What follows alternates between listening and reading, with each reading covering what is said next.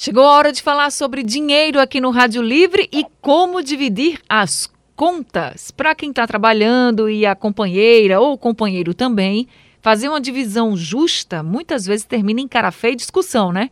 Quem faz a feira? Quem paga a conta de luz? Quem paga a conta de água? Gente, como esse assunto é da sua conta, nosso personal financeiro Leandro Trajano vai nos orientar hoje a como dividir as contas. Leandro, muito boa tarde para você. Boa tarde, Ari. Boa tarde a todos que estão nos acompanhando aí. Assunto muitas vezes bem polêmico, né? E desse que é um dos dois temas que mais leva ao fim de relacionamentos, né? Infidelidade e dinheiro, não só no Brasil, mas em vários outros países, estão aí na ponta da lista. É verdade. E uma das coisas que mais se ouve em situações como essa é: você ganha mais, tem que pagar mais contas. É assim mesmo que se faz a divisão, que se deve fazer a divisão, Leandro? Olha, né, eu costumo dizer que não tem muito uma forma certa de fazer acontecer, não tem uma maneira certa. Ah, é assim, tem que ser assim para dar certo.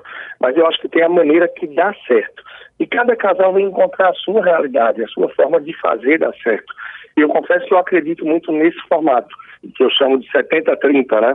É, proporcional. Então, só para ir para números redondos aí, digamos que um casal consegue uma boa renda, tem acesso aí a 10 mil reais por mês, facilita a minha conta, e um dos dois ganha 7 mil, 70% da receita. E o outro ganha aí é, 30%. Então, diante dessa realidade, como dividir? Imagina que uma pessoa do casal tem uma renda muito maior. Se as contas foram divididas meio a meio, aquele que tem acesso a uma parte menor da renda, rapidamente vai acabar o dinheiro. Então, é importante que 70% seja pago por um e 30% pela outra pessoa aí no relacionamento. Então, fazer essa proporção, eu acho que é bastante justo. Em resumo, como você trouxe, quem ganha mais vai sim pagar um pouco a mais por ter mais, mais condições. E aí a gente procura manter um equilíbrio maior no que tange os números, as finanças aí sobre o mesmo teto. Agora, tem casal que escolhe fazer o seguinte: junta todo o dinheiro e depois paga tudo que tem que pagar na casa e depois divide o que sobrou. Isso pode funcionar, na sua opinião? Olha, também pode funcionar assim, Anny. É bem dentro disso que eu falei, de que assim, não tem a forma certa, tem a que dar certo, mas quando tudo é conversado, eu acho que fica mais fácil.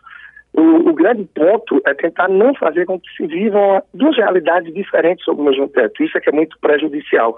Onde um consegue comprar sim, comprar roupas, consegue, quem sabe, trocar o carro, comprar aí a moto, ter o primeiro meio de transporte, ter tudo o que quer, e a outra pessoa no relacionamento não. Então, quando se conversa, é um formato que também pode dar certo. Olha, a gente reúne o dinheiro, paga as contas, poupa uma parte, e se sobrar ainda alguma coisa, a gente sabe que não anda tão fácil, divide aí um pouquinho para cada um fazer suas coisinhas, fazer o que quiser.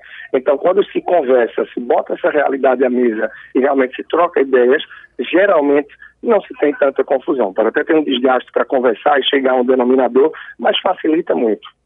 E nesse caso, é preciso dizer tudo que se ganha e tudo que se gasta também para o companheiro ou para a companheira, nesse caso de juntar toda a renda e depois pagar todas as contas e só depois dividir. É preciso fazer isso, eu ganho X e é, vou ter que gastar quanto? Então, vou, e eu quero gastar com isso, com aquilo, com a roupa, com o salão, falando aqui na, na parte das mulheres, na parte dos homens. Quero gastar com um barzinho com meus amigos, com uma saída, com uma pelada, enfim, é preciso dizer tudo também que se gasta? É, costuma facilitar sim, Anne. Por pesquisas mais recentes que eu vi, 30% dos casais não sabem quanto o outro ganha. E termina não sendo tão fácil, porque como é que eu vou programar uma viagem? Como é que eu vou me organizar para sair de uma dívida? Se de repente eu não sei nem em que pé, que realidade está aí a outra pessoa que divida o dia a dia comigo. Será que essa pessoa também está endividada, está numa situação pior ou melhor do que eu? Como é que a gente pode fazer para que equilibre essa saúde financeira.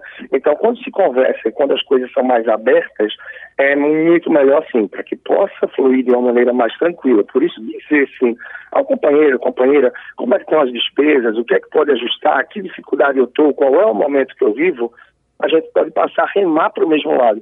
Imagina que se a pessoa, o casal rema para o mesmo lado, naturalmente vai evoluir, vai para frente. Quando está um remando para frente e o outro para trás, esse barquinho aí não sai do lugar, ele passa a rodar aí no círculo e fica bem difícil. Então é super importante tentar ter essa conversa franca, essa conversa aberta, independente do momento, de dificuldade, de desafios, desemprego, redução de renda e, claro, quando for para celebrar também um aumento na renda, uma promoção, alguma ideia nova, as coisas se tornam mais claras e é mais possível que os dois avancem juntos aí em família. E nada de julgamento, hein, gente? Se o marido, se a mulher, o companheiro ou companheira vai querer gastar com alguma coisa que você até acha que não é necessário, mas não julgue, porque senão aí fica a situação ainda mais complicada, né? Leandro, muito boa tarde para você. Obrigada, viu, por essa conversa de hoje e pelas orientações. Nath, agradeço demais, Ani, que quem tenha nos ouvido leve essa conversa, leve tudo isso para casa, assim, que é bem relevante esse equilíbrio e que impacta, claro, no relacionamento, na saúde de cada um dos dois aí no casal e da família também. Além de, claro, quando a gente está com as finanças equilibradas, a gente chega mais tranquilo também para o trabalho. E aí, produzindo mais, estando mais tranquilo, a gente tem a oportunidade também de ir crescendo, se desenvolvendo e, claro, a família vai voando juntos aí. É isso, a gente acabou de conversar com o personal financeiro Leandro Trajano.